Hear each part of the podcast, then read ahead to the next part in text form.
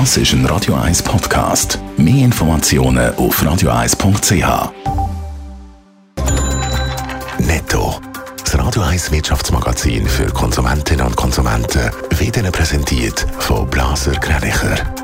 Wir beraten und unterstützen Sie bei der Bewertung und dem Verkauf von Ihrer Liegenschaft. blasergreinicher.ch Dave Burkhardt. Auf die Schweizer Versicherer dürften wegen der schweren Unwetter den letzten Tagen ziemliche Kosten zukommen. Allein der Hagelzug vom letzten Montag hat Schäden von mindestens 260 Millionen Franken angerichtet. Das zeigen Zahlen von der Versicherungen AXA, Allianz Suisse, Mobiliar und Schweizer Hagel. Der Walliser Chemiekonzern Lonza schließt den Verkauf von seinem Bereich Special Ingredients ab.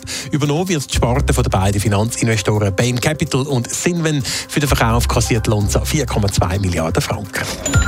Die Staatsanwaltschaft von New York erhebt nach jahrelangen Ermittlungen Anklage gegen Trump Organization.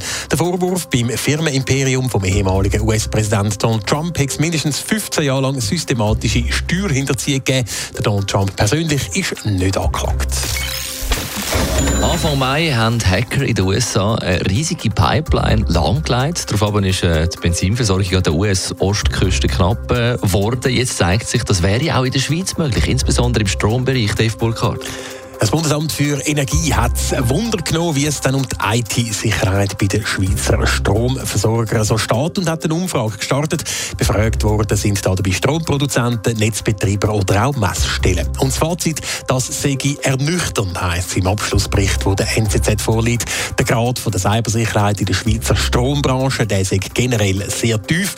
Konkret erreichen Stromunternehmen auf einer Skala von 0 bis 4 meistens nicht einmal den Wert 1, was man rudimentären Grundschutz in der Cybersicherheit würde entsprechen. Das Problem sei es fehlendes Bewusstsein. Die Cybersicherheit werde häufig als Nebentätigkeit mit einer tiefen Priorität angeschaut. Die Stromversorger haben also Verbesserungspotenzial bei der Cybersicherheit. Wie reagiert die Branche?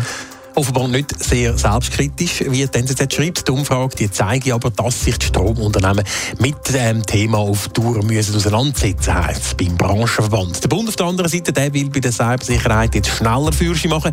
Die Empfehlungen aus dem Bericht nach dieser Umfrage sollen schnell umgesetzt werden. Im Vordergrund stehen da dabei verbindliche Mindestanforderungen an die IT-Sicherheit. Netto. Das Radio 1 Wirtschaftsmagazin für Konsumentinnen und Konsumenten.